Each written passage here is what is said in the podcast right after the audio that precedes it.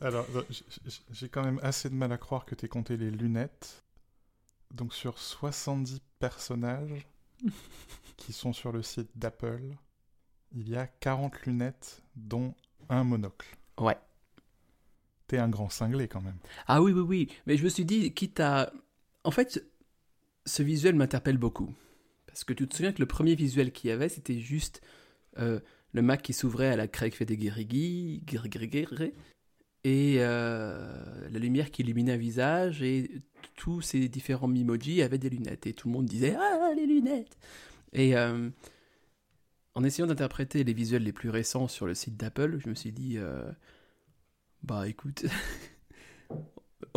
on va faire de l'analyse de de comptoir jusqu'au bout. Hein. Donc, j'ai compté tous ces personnages parce que je me suis dit, bon voilà, chaque chose peut être un indice, même si depuis longtemps, en fait, c'est plus trop un indice euh, ce qu'il y a sur. Euh, enfin, en tout cas, euh, ça n'a jamais été constant, en fait.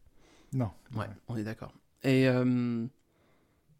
du coup, voilà, sur le... alors c'est très intéressant, enfin, c'est pas du tout intéressant, mais du coup, dans si, si, on... si on estime que c'est intéressant, il y a deux visuels principaux. Il y a le visuel du site d'Apple, apple.com, et le visuel du site développeur.apple.com. Ce sont deux visuels différents, l'un euh, avec le laser et l'autre avec iMessage plutôt. Et euh, le nombre de personnages est différent, donc il y a 70 personnages sur le premier, 61 personnages sur le deuxième, et euh, sur le premier il y a une majorité de lunettes, 40 personnes avec des lunettes ou accessoires oculaires tels que le monocle, et sur le deuxième visuel, en fait je m'écoute, c'est parler, j'ai l'air d'un fou en fait. T'es un grand, grand, grand malade. C'est tout ce que j'ai à dire. Donc, ce keynote sera très, très nécessairement, et je pense de manière sûre et certaine, euh, je pense qu'on parlera de macOS et d'iOS. Mm. Écoute, tout, non, je, peux, je peux pas suivre là-dessus. Euh, il se trouve que toi et moi, on a des lunettes, euh, mm. moi avant toi. mais ce qui m'a toujours, ce qui m'a toujours frappé dans les, dans les efforts de soi-disant diversité d'Apple, euh, c'est que ça touchait tout, sauf euh, une des diversités euh, les, les, plus communes, qui est les gens qui portent des lunettes. Mhm. à tel point qu'il n'y a toujours pas d'emoji qui représentent des gens portant des lunettes de manière qui, ne soit pas, qui ne renforce pas des stéréotypes. Mhm. Tu as un emoji lunettes de soleil, tu as des emojis avec des porteurs de lunettes dans la posture du prof, dans la posture du geek, dans la posture du chimiste. mais tu n'as pas, de, la même manière que tu peux changer euh, les couleurs de peau, de la même manière que tu peux changer euh, les chevelures, de la même manière que tu peux, que tu peux changer euh, les identités de genre. Tu ne peux pas changer les lunettes, tu ne peux pas ajouter des lunettes à des personnages. ce qui m'a toujours frappé. Donc là, je suis content d'avoir 40 lunettes sur 70 personnages, parce que ça représente à peu près la, réalité dans les pays développés. Hmm. mais alors d'ici à y voir qu'ils vont annoncer des trucs sur la réalité augmentée, j'ai quand même un peu de mal. Bon, en fait, si on se mouille pas, on peut très bien dire ça dans le sens où, depuis chaque keynote, maintenant, depuis, on va dire, euh, allez, trois ans, il y a des passages sur la réalité augmentée. Je veux dire, euh, à tout nouveau matériel lancé, à tout nouveau système lancé. Donc, mhm. donc oui, il y aura forcément un passage là-dessus. Euh, la vraie, la vraie exergue, bien sûr, c'est iMessage. Enfin, en tout cas visuel, tu vois. Après, je sais pas si, euh, si ça veut, enfin, si ça appelle quelque chose en particulier, c'était juste une esthétique, tu vois. C'est très possible, en fait. Je sais pas trop. Ils ont, ils ont déjà tellement travaillé sur Message l'an dernier. Ouais. Euh, c'est quand même assez rare qu'ils travaillent sur la même application deux années de suite, même si j'en serais très content, hein, parce que euh, un des principaux reproches que j'ai à leur faire, c'est d'avoir quasiment abandonné les applications de première partie. Ouais. et, moi, j'aimerais bien que c'est très bien de parler d'iOS, de macOS, de tvOS, de watchOS, tout ça, tout ça, mais euh, si euh, deux minutes on pouvait s'arrêter, euh, se rappeler que c'est une conférence pour les développeurs et parler d'applications et rappeler aux développeurs que il fut un temps où les applications de première partie, les applications d'Apple, c'était un exemple pour les applications de tierce partie. Une vitrine, ouais, c'est Ce serait pas mal. Mm. Parce qu'aujourd'hui, c'est plutôt l'inverse. C'est plutôt les applications de tierce partie qui font le travail. Euh, et quand tu vois une application comme Photo, je, m'y suis remis récemment après l'avoir abandonné, alors même que j'ai écrit un livre sur le sujet. Euh, mais cette app qui était censée représenter un moment euh, super intéressant dans le rapprochement des plateformes, et où c'était une des premières apps à l'époque, c'était le framework Firenze, qui est un, long, un lointain précurseur de, de, de, Marzipan et de Catalyst. Alors que cette app a pendant un temps représenté un futur possible, aujourd'hui c'est une app, elle sait faire des choses sur iPhone et sur iPad, complètement au hasard, le redressement de la perspective, qu'elle ne sait pas faire sur Mac. Elle sait faire des choses sur Mac complètement au hasard, encore une fois, la gestion des métadonnées, des tags, de la localisation, euh, toutes ces choses-là, qu'elle ne sait pas faire sur iPhone et sur iPad. Mm. Les bases de données de reconnaissance de visage, encore aujourd'hui, euh, sont mal synchronisées par iCloud, et donc chaque appareil euh, refait, une partie du travail dans son coin. Alors que ça fait deux ans, trois ans qu'Apple nous explique qu'il faut faire des applications multiplateformes, il faut être capable d'avoir l'application iPhone, qui a des modules euh, qu'on appelle des widgets, qu'on appelle une application tvOS, qu'on appelle euh, une application euh, WatchOS et des complications pour l'Apple Watch. Cette application iPhone, elle est capable de grandir pour devenir l'application iPad. L'application iPad, elle est capable de grandir pour devenir l'application Mac. Les développeurs tiers, en tout cas les développeurs tiers historiques, je trouve qu'ils jouent plutôt bien le jeu. Et pas Apple. donc si on pouvait s'arrêter deux minutes et mettre un coup de polish sur message, qui est pas mal, hein, mais c'est pas encore ça. Hein. non, et puis on, voit les limites justement de, de, de, Marzipan, de Catalyst, parce que avoir, euh, euh, avoir pris littéralement euh, les interactions de l'iPhone et de l'iPad et les porter sur le Mac, et par exemple introduire des choses comme l'appui long sur le trackpad ou des trucs comme ça qui sont pas du tout familiers du Mac user, non, ça ne marche pas. Non, ça marche pas. c'est quand même une des très rares applications qui a des fonctions qui n'ont pas de raccourci associé. Ah, c'est vrai ça. Ou des fonctions qui peuvent être utilisées uniquement avec l'appui long ou le menu contextuel, le clic droit, enfin le clic secondaire, euh, qui ne sont pas dupliqués dans des menus. Donc ça n'est pas une application Mac. Apple, qui fait la plateforme macOS, a une application qui n'est pas une application Mac. Et ensuite vient expliquer aux, développeurs tiers, non, votre application elle est pourrie, on peut pas la laisser dans l'App Store. Euh, donc ouais, encore une fois, quoi. si on pouvait euh, juste prendre le temps 3 minutes de mettre un coup de polish là-dessus, surtout si c'est une année où on parle iPad, euh, et que l'iPad est, cette plateforme qui est entre l'iPhone et, le Mac et qui a le plus à gagner euh, de l'unification euh, fonctionnelle des trois plateformes. Très clairement. Et qu'on ait ce grand continuum des applications iPhone, iPad, macOS avec des expressions différentes selon l'écran et, et, les dispositifs d'entrée et de pointage. si c'est une, une, année où on met en avant, on met en exergue l'iPad et iPadOS, alors oui, il n'y a, pas le choix. Si on veut faire les choses correctement, euh, il va falloir s'arrêter deux minutes, mettre un grand coup de polish sur toutes ces applications de première partie et remontrer, réexpliquer aux développeurs, regardez, ça c'est comme ça qu'on fait des applications, c'est comme ça qu'on fait des applications ambitieuses, c'est comme ça qu'on fait des applications qui tirent entièrement parti de toutes les possibilités de la plateforme, que ce soit euh, Siri, les raccourcis, iCloud, la réalité mm. augmentée, puisque tu en parlais, etc., etc., etc. le machine learning, enfin tout, tout, tout ce qu'il y a euh, en plus maintenant qui est inscrit dans le silicium, qui est gravé dans le silicium avec, avec Apple Silicon. et de dire voilà, euh, et c'est comme ça qu'on est capable d'avoir des interactions natives pour l'iPhone, des interactions natives pour l'iPad, hmm. Que vous l'utilisiez avec les doigts, avec un Apple Pencil ou avec un clavier, et des interactions natives pour le Mac, qui est la plateforme, la seule plateforme maintenant, euh, où on a un, paradigme découplé, un paradigme indirect, avec euh, la surface d'affichage d'un côté, puis de l'autre côté, les dispositifs de, contrôle. C'est vraiment super intéressant. Moi, ce que ça m'évoque, c'est que. Enfin, c'est le pourquoi. Je me demande s'il y a un certain moment, en fait, dans la trajectoire euh, des développements des applications, tout le monde était tellement persuadé que le Mac allait devenir tactile et euh, ce genre de choses, que euh, Apple s'est peut-être cru obligé de montrer une sorte d'exemple un peu chelou en faisant les mêmes applications mais de manière différente sur Mac et sur iOS. Et, et ce qui deviendrait plus tard iPadOS. Et que maintenant, ils se retrouvent en fait confrontés à cette contradiction-là.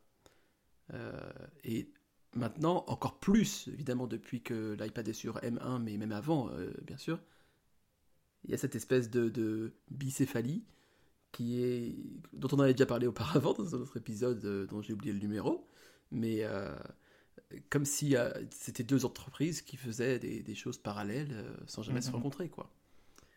Oui, c'est très intéressant. une des rumeurs pour l'iPad évoque l'arrivée des applications professionnelles d'Apple sur, euh, sur l'iPad. Ce qui, ce qui, renforce mon point. Hein. Oui, absolument. Parce que si tu veux faire Final Cut Pro, Logic Pro et Xcode, il faut le faire correctement. Oui, ah oui de toute façon.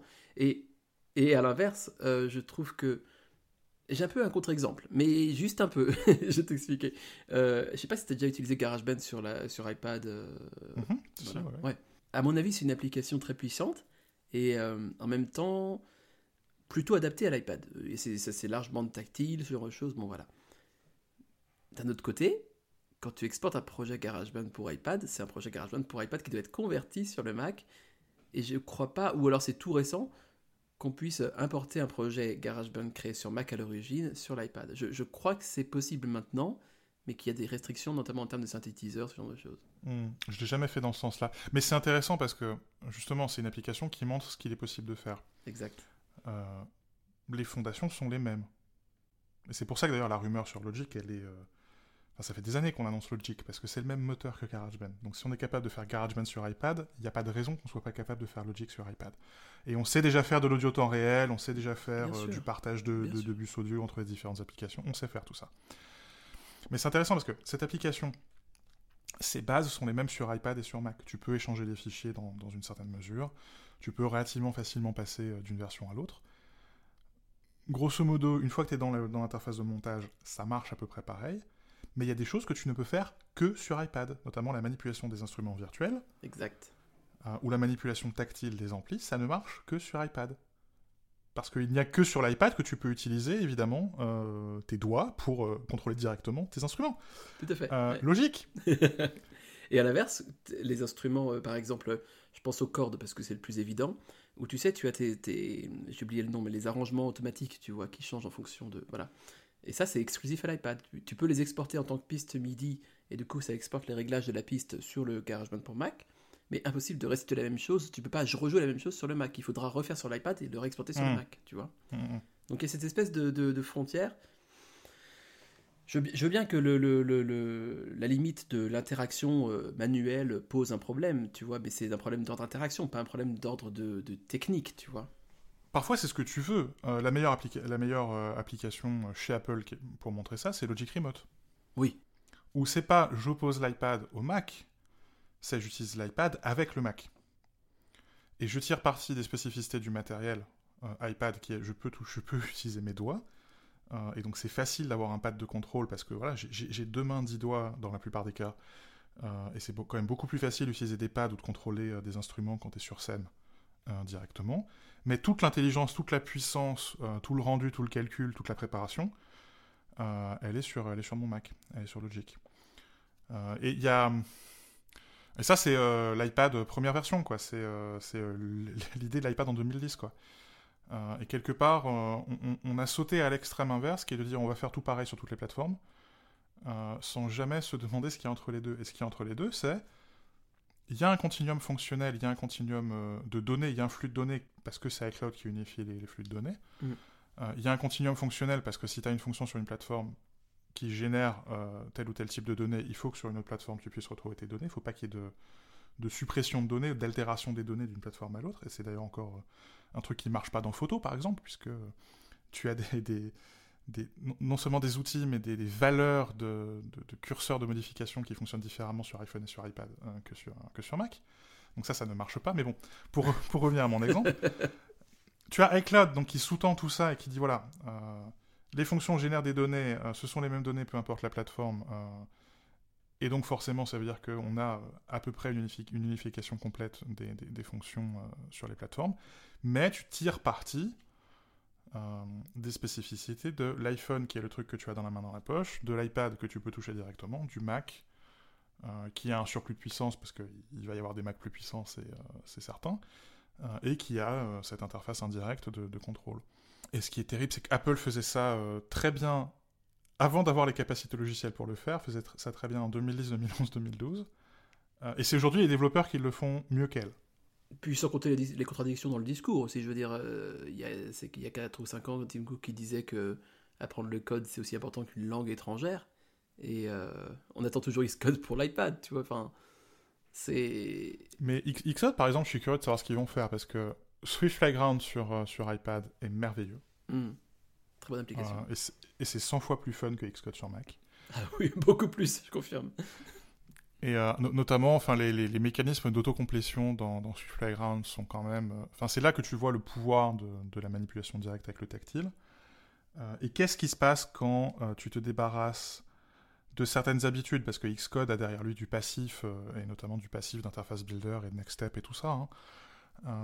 qu'est-ce qui se passe quand tu te débarrasses de tout ça et que tu essaies de créer une interface qui est nativement tactile? Et donc ça, ça, pourrait être super pour Xcode, hmm. tout ça. Par exemple, je me demande qu'est-ce qu'ils vont faire avec toute l'interface de signature, avec euh, tout ce qui est la compilation des choses comme ça. Est-ce que c'est fait sur l'iPad? Est-ce que c'est un nouveau service, par exemple, de compilation en ligne? Est-ce que... Enfin, tu peux imaginer énormément de choses, euh, et j'espère que ce ne sera pas uniquement on a pris Xcode pour Mac, qui maintenant fonctionne dans une seule fenêtre, euh, et on, a réduit la fenêtre pour la caser sur l'écran 13 pouces de l'iPad Pro. Parce que si c'est ça, ce serait quand même terriblement dommage. Ah ouais, ce serait vraiment triste. Surtout pour la boîte qui a créé Swift, quoi, je veux dire, Flute. Euh, ce serait super important pour l'avenir de la plateforme en plus, parce que tu formerais une nouvelle génération de développeurs qui euh, utilisent l'iPad. Donc c'est eux qui vont produire les meilleures applications iPad. Je pense qu'on peut en tout cas se mettre d'accord sur une chose, c'est que euh, il faut pas non plus trop en attendre de, cette, de, ce, de ce keynote. Mais tu, dis ça parce que tu veux pas être déçu.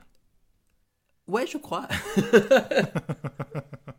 non, en partie, mais d'un autre côté, dans mes rêves les plus fous, tu vois, euh, d'interprétation occulte, euh, des visuels euh, de la WWDC, je me disais, bon voilà, une insistance quand même assez prégnante sur, sur iMessage. Bon, actuellement, message, qu'est-ce que c'est? Si on l'envisage comme, comme application en tant que telle, c'est quand même quelque chose qui est doté d'un App Store, c'est relativement unique. C'est presque un système en fait à part entière, c'est au moins une plateforme. et je me souviens aussi des tentatives euh, plutôt peu réussies, hein, c'est un, un, euphémisme, de, création de réseau social d'Apple, euh, Ping, euh, Connect, ce genre de choses. Techniquement, iMessage, c'est le réseau social qu'ils n'ont jamais lancé et qui a réussi extrêmement bien, puisque par défaut, c'est l'application de communication sur tous les appareils iOS, qui sont eux-mêmes mhm. plutôt nombreux a priori. Donc c'est pas mal. Euh, y ajouter des fonctions euh, sociales, euh, comme avec les applications actuelles, même si je doute quand même que ce soit très utilisé, hein, j'ai un peu un doute. Mais en tout cas, il y, a un germe d'idée qui est, qui est pas inintéressant. Donc, est-ce que ce serait quelque chose de pousser en fait iMessage dans une direction peut-être plus, justement, ouvrir plus iMessage peut-être aux applications tierces Tu vois, de, de là, imaginer qu'ils veulent en faire une plateforme qui serait dans leur tête ce que Facebook aurait dû être. Parce que fait, je suis persuadé quand même qu'il y a une histoire affective qui s'est très mal passée euh, avec Facebook. Tu vois, il y avait cette espèce de connivence, même si je pense qu'il a quand même fantasmé pas mal euh, Zuckerberg, mais entre Jobs et Zuckerberg. Et puis ensuite, euh, ils se sont dit, tiens, Facebook sera peut-être ça, donc on pourra compter sur Facebook, on se ceci, là. Facebook est devenu ce qu'il est, enfin, a toujours été ce qu'il était, mais bon, voilà. Tim Cook leur déclare la guerre, ce que tu veux. Et du coup, peut-être qu'ils ont envie de faire leur Facebook à eux, tu vois. De se dire, ah, tiens. Je vais te donner la killer feature. Vas-y. Tu es prêt? Vas-y. Les stories dans le message. Euh. C'est ce, que tu veux. C'est déjà un réseau social, je veux dire, ils sont fournisseurs d'une identité qui est ton identité sur Apple ou ton numéro de téléphone. Et ton emoji. Euh, et ton emoji. Ils gèrent tous tes contacts. Euh, comme tu dis très bien, il y a un App Store, il y a des stickers, ce qui est quand même le plus important dans une messagerie. C'est extrêmement important. Le seul truc qui manque pour rivaliser Facebook, Twitter et les autres, c'est des stories. C'est tout. oh, le cauchemar. Il fut une époque où toutes les applications finissaient par devenir Excel. et aujourd'hui, toutes les applications finissent par intégrer des stories. C'est vrai. On aura des stories dans Mail un jour. mais Mail, l'application qui n'a pas évolué depuis 47 000 ans environ? Depuis que Steve Jobs est mort. Hmm. Mais de manière très sérieuse d'ailleurs, hein, c'était. Euh, moi j'aimais bien Mail parce que tu sentais. Euh, tu pouvais entendre Jobs réfléchir avec Mail. C'était une application qu'il utilisait. Euh, il gérait la boîte avec Mail. Il y a des photos où on voit Jobs à son bureau avec un G5 qui utilise Mail. Sur un 30 pouces. sur un 30 pouces. Non, puis c'était ça, c'est je veux qu'il y ait mes mails, je veux qu'il y ait mes notes, Mm. Et encore aujourd'hui, euh, on en a déjà parlé, mais on a la possibilité d'avoir des notes qui sont des mails dans un dossier IMAP, ce qui est immonde, mais Jobs voulait ça, donc euh, donc c'est là. C'est quand même un peu contre nature. Hein. C'est terrible. Euh, et les flux RSS, parce qu'il voulait avoir ça mm. dans, sa tête. Et d'ailleurs, c'est marrant parce qu'on y revient. Hein. On a maintenant des services pour avoir les newsletters dans les agrégateurs RSS et les flux RSS par mail. Enfin, il y a. Hmm. Donc finalement, c'est un, tout ça est un éternel recommencement. Je serais quand même. Ouais, je serais quand même curieux de voir ce qu'ils sont capables de faire avec le mail. Il y a eu beaucoup, beaucoup, beaucoup, beaucoup, beaucoup de mouvements ces dernières années dans le domaine. Hmm. Euh, Il y a Basecamp qui s'est tiré une balle dans le pied avec Hey, mais euh, c'était pas inintéressant leur système de, de screening où tu pouvais euh, recevoir tes mails et les filtrer avant même qu'ils arrivent dans ta boîte de réception et dire euh, ça c'est de la liste blanche, ça c'est de la liste noire, ça c'est du spam. Mais je sais pas, euh, enfin de, de- de meilleures intégrations, parce qu'ils ont commencé un peu avec Siri, mais euh, de meilleures intégrations avec les calendriers et les rappels, ce serait quand même pas inutile. Euh, être capable de séquestrer les newsletters pour les mettre dans un dossier dans un coin, que tu puisses y revenir quand t'as le temps, ce serait quand même pas mal. Oh, tu m'étonnes. Tu sais, la killer feature que j'attends, moi, Vas-y. ça serait marquer un message comme non lu. Non, ce serait de marquer un message comme non lu pour plus tard. Ouais Parfait, ça Ouais, qui, il, il disparaît de ton, de ton regard. Euh, et, et il revient plus tard, comme, le, comme faisaient certaines apps. Je crois que bah, c'était pas notamment Sparrow qui faisait ça. Pas impossible. Tu vois, j'ai toujours cru que la charge mentale est un concept de gauchiste. Et pourtant, euh, il y a quelque chose Merci. de... ré- a- Avec plaisir. Il y, a- il y a une réalité qui s'en, qui s'en rapproche. Euh, je, je dois euh, l'admettre à contre-coeur. Et c'est notamment les notifications me, me, me font une pression de malade. Je me rends compte. Et surtout les SMS, parce que peut-être même plus que les coups de téléphone. Et encore de sais que je déteste les coups de téléphone. Euh, du coup, le, le- le- ouais, le fait de pouvoir faire disparaître une notification pour la faire réapparaître plus tard quand ça t'arrange, Mhm. Mhm, mhm. j'aime beaucoup. Ça, et puis quand même, euh, c'est une application qui, dans un cadre professionnel, est... enfin, tu, tu sens qu'elle n'est pas vraiment faite pour un cadre professionnel. Non, c'est vrai. Et je serais quand même pas contre qu'il y ait quelques petites fonctions de collaboration, que ce soit quand même beaucoup plus facile de se rebalancer les mails de, de l'un à l'autre. Ou même dans le cadre du partage familial, hein, pouvoir dire euh, euh, non, là vous êtes gentil, mais ça c'est euh, mon épouse qui va traiter, ou euh, ça c'est pour les gamins, ou donc pouvoir se rebalancer les mails comme ça, sans que ce soit justement du, du transfert de mails, mais que ce soit géré par, par iCloud ou que ce soit géré par le, par le système. Des fonctions de templating, être capable de, re- de répondre à quelqu'un quand tu fais du, du support client, toi qui, toi qui fais ça à longueur de journée. Ce serait quand même bon. Il y, y a de la marge, quoi. Et Il y a beaucoup de marge. ok, hein, c'est mail, c'est une application chiante et tout ça, mais enfin, c'est une application que les gens utilisent, quoi. Ouais, et puis, enfin, oui, c'est ça, la livrée de base, personne ne va changer. Enfin, la majorité des gens vont pas penser à changer de client mail, et puis, Ben si, mais justement, si tu as un débat aujourd'hui sur euh, on voudrait pouvoir euh, changer les applications, euh, donc le navigateur, Ouais, le ouais. client mail et le navigateur, c'est justement parce que les applications d'Apple sont pas à la hauteur. oui, c'est vrai, c'est vrai, c'est vrai.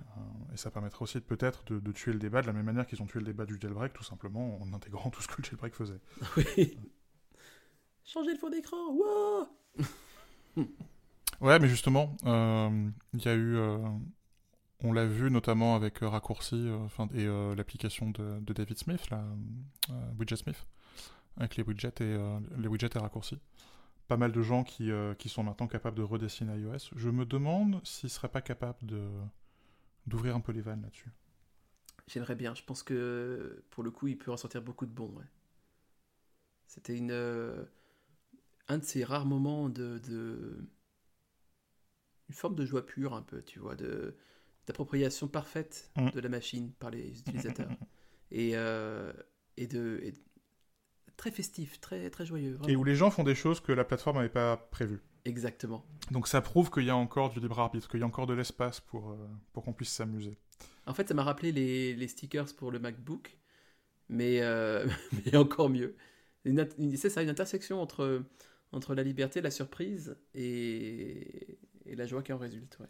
J'ai un, un rapport de bug qui est ouvert depuis des années chez Apple, qui est sur Mac, on peut spécifier un dossier d'image comme source euh, des fonds d'écran. Ouais, ouais, ouais, je me rappelle. Et donc du coup, tu, et donc, du coup, tu peux dire bah, change l'image toutes les demi-heures, toutes les heures, peu importe.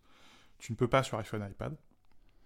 Ça fait des années que je relance le bug assez régulièrement et qu'on me dit oui, oui, on va finir par le faire, mais euh, bon, va vraiment falloir qu'ils finissent par le faire. Ou ne serait-ce que voilà, dire un, dossier, dans, enfin un album dans photo. Des, parents, ils ont des photos de leurs enfants, bah voilà, pouvoir changer au fur et à mesure de la journée les photos qui apparaissent, ce serait quand même cool. Et puis euh, même sans, euh, sans aller jusqu'à ce que fait Google avec euh, Material You, qui est quand même, enfin où on redessine toutes les couleurs de l'OS euh, 15 fois par jour. Euh, ce qu'ils ont fait dans macOS pour les couleurs d'accentuation, ce serait pas mal qu'on ait la même chose. Juste pouvoir dire, tiens, moi j'aimerais avoir euh, un iPhone, j'ai un iPhone violet, Euh, J'aimerais que l'OS soit teinté de violet. euh, et ils ont poussé ça avec l'iMac M1, où non seulement tu as les 6 ou 7 couleurs de macOS, mais en plus tu as la couleur spécifique de ton, de ton Mac, Ouais. de ton iMac, qui est une couleur d'accentuation supplémentaire. Euh, ce serait fun. Ce serait un peu plus de fun. Et je vois pas Apple faire comme, comme Material View, je les vois pas dire euh, on peut tout changer. Non, Euh, certainement mais, pas. Donner un peu plus de latitude sur les, sur les icônes des applications peut-être, ne serait-ce que pour les développeurs, parce qu'aujourd'hui par exemple il n'y a pas d'icône dynamique, et c'est chiant pour les applications de calendrier, les applications de météo, les choses comme ça, qui peuvent pas faire ce qu'Apple fait avec ses propres icônes. Mm. Euh, et ouais, la couleur d'accentuation, moi j'aimerais bien pouvoir dire, ouais, voilà, j'ai un iPhone, un iPad vert, euh, bah, ouais, j'aimerais que l'OS soit vert, euh, ça pourrait être fun. Mais dans les fonctions faciles, euh, qui, qui, enfin, qui, qui coûtent pas cher et qui, euh, qui changeraient la vie, euh, dans Message, pouvoir remonter beaucoup plus facilement l'historique, avoir un moteur de recherche qui fonctionne correctement. Seigneur. Euh, parce que là, on a, enfin moi j'ai 5 gigas de messages, c'est impossible de remonter en arrière, et euh, la seule solution d'Apple, c'est supprime tout. oui. Et non, juste non, je vais pas supprimer euh, 10 ou 12 ans de conversation pour votre plaisir. Euh, ça, c'est facile, quoi. Euh, je le dis chaque année, hein, mais euh, un jour ou l'autre, il va falloir qu'on puisse personnaliser les cadrans de l'Apple Watch. Ouais. Ce serait bien. hein. Gros sujet. Gros sujet. Et je demande pas à ce qu'on soit capable de faire des imitations de, de Rolex. Hein. Non. Euh, je- je- je- ils, ils ont décidé que ils ont décidé que les aiguilles de l'Apple Watch devaient ressembler à- à- aux aiguilles des Patek Philippe. Je d'accord, il n'y a pas de souci. Enfin, pouvoir placer mes complications là où j'ai envie, euh, du type que j'ai envie. Euh, Donnez-moi une application. Donnez-moi un Watch Studio, euh, une application Watch Studio, et de la même manière que je peux faire mon Apple Watch en choisissant mon boîtier et mon bracelet. Hmm. euh, Laissez-moi choisir euh, la couleur, le nombre de complications. euh, ce, que- ce fait euh, Widget Smith avec les widgets, bah, je veux qu'Apple fasse la même chose pour les cadrans de l'Apple Watch. Point. Exactement. Ouais. Oh, ça viendra un jour, ça, quand même, je pense. Oui, mais alors moi, contrairement à toi, j'ai décidé d'être ambitieux, ce sera cette année. Donc, on est, on est à, à la version 7 de WatchOS, c'est ça? Oui. Ok. Bon, bah écoute. Ça, et puis enfin, 7. quand même, ce, ce- ce- ce serait temps. euh, donc l'iPhone, il a fallu attendre 4 ou 5 ans avant qu'il devienne indépendant du Mac. Ce serait temps que l'Apple Watch devienne indépendante de l'iPhone. Ah oui, c'est temps, c'est vrai. Et qu'elle puisse s'activer toute seule. Non, en vrai, j'ai super hâte. Objectivement, j'ai super hâte. Je veux dire, je- je le- le- à 18h30, je suis devant ma télévision. euh, Adrien est dans sa chambre, fermé à clé. Et euh, je, je ne veux pas un P de travers pendant une heure, une heure et demie que ça durera.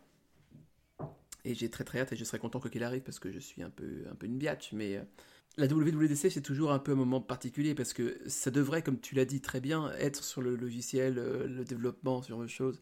Et mine de rien, ça, euh, ça a cette position un peu entre deux chaises parce que c'est aussi quelque chose qui est suivi par le public beaucoup. Euh, c'est mine de... enfin, il n'y a pas tant d'événements Apple que ça dans l'année, tu vois. Donc, euh, Mm, mm, mm. Oui, le, le keyno- le keynote introductif est vraiment grand public et c'est pour ça qu'ils font le, le deuxième keynote euh, pour les oui, pour qui est plus. euh, comment s'appelle? Ouais. State of the Union State of the Union. ouais. Ouais, ouais. Et du coup, ouais, je, je- j'imagine qu'ils essaient de trouver des choses. pff, ça va évidemment parler M1. euh, Je, je pense quand même que ça parlera M. etc. Non, par contre, oui. L'an dernier, comme c'était le premier format virtuel, en fait, on avait presque plus glosé sur qu'est-ce qu'ils vont faire C'est vrai Oui. euh, que sur le contenu. Oui. Euh, et moi, enfin, je relisais mes notes de l'an dernier, notamment sur euh, les notes sur, sur Metro Zen Dodo. J'ai passé, consacré beaucoup de temps à l'analyse de la scénographie.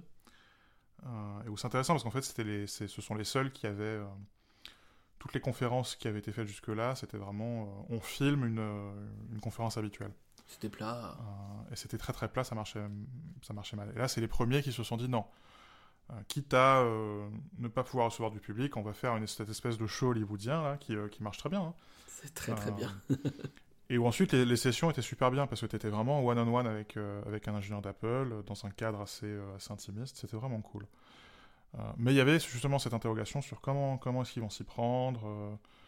Euh, euh, et donc on, on avait presque la tête. euh, et puis je veux dire, on était crevés. Hein, juin, on était, on était lessivés après 3 ou 4 mois avec des heures, à- avec des semaines à 70 ou 80 heures de boulot.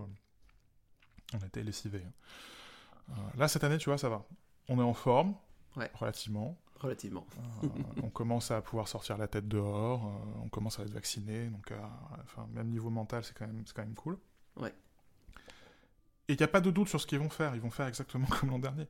Euh, et je veux dire, voilà, ça va être la, la quatrième ou le cinquième keynote euh, à distance.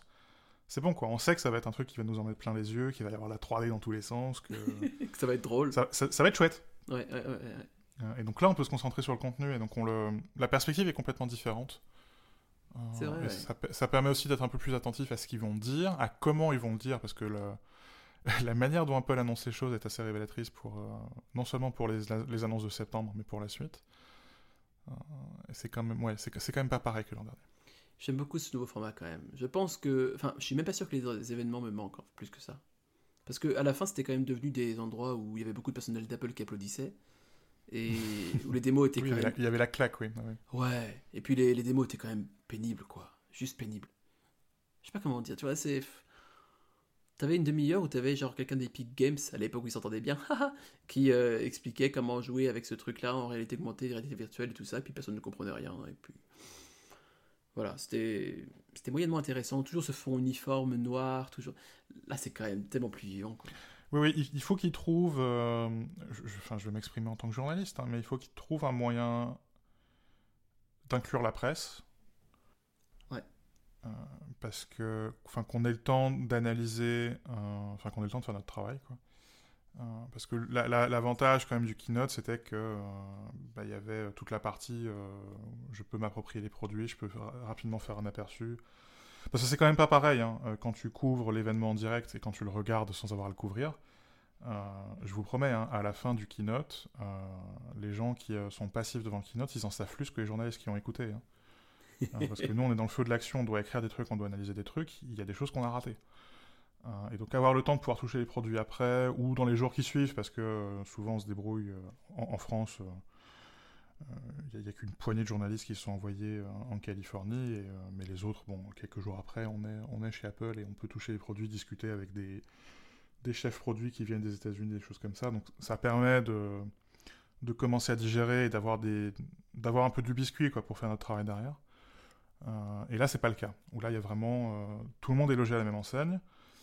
Euh, alors ce qui quelque part pour nous est très confort parce que c'est très très facile aujourd'hui de faire de faire tout le travail d'analyse, de faire le travail de couverture en direct et le travail d'analyse parce que le rythme est cool, c'est assez resserré, ça dure trois quarts d'heure, une heure, donc c'est ça va quoi.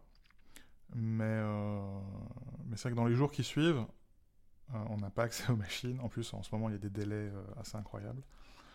Euh, on n'a pas accès euh, ou pas facilement accès au vice-président d'Apple, au, chef de produit, au chef marketing. Enfin, et du coup, venir apporter au lecteur, apporter au geek euh, une plus-value, lui expliquer, aller au-delà de l'écran de fumée, quoi. Aller au- enfin, et puis là, vraiment Oui. de l'écran de fumée, quoi. Très littéralement. Euh, là, là, c'est dur. Et Apple, quelque part, se- s'est servi de cette occasion pour euh, repousser d'un cran la presse. Quoi. Oui, et puis même peut-être encore un peu plus pernicieusement, euh, appuyer encore plus sur la communication euh, visuelle avec les youtubeurs euh, et tout ça, en, le- en leur donnant accès à eux en de manière privilégiée, j'ai l'impression en tout cas. Mm. aux- Et dans des conditions complètement et dans des conditions complètement débiles. Ah oui, oui, oui, absurde. Absurde. Parce qu'on parce qu'on leur dit tiens c'est jeudi le- la levée de l'embargo jeudi 14h et quand on leur dit ça et qu'on leur donne les produits c'est mercredi soir.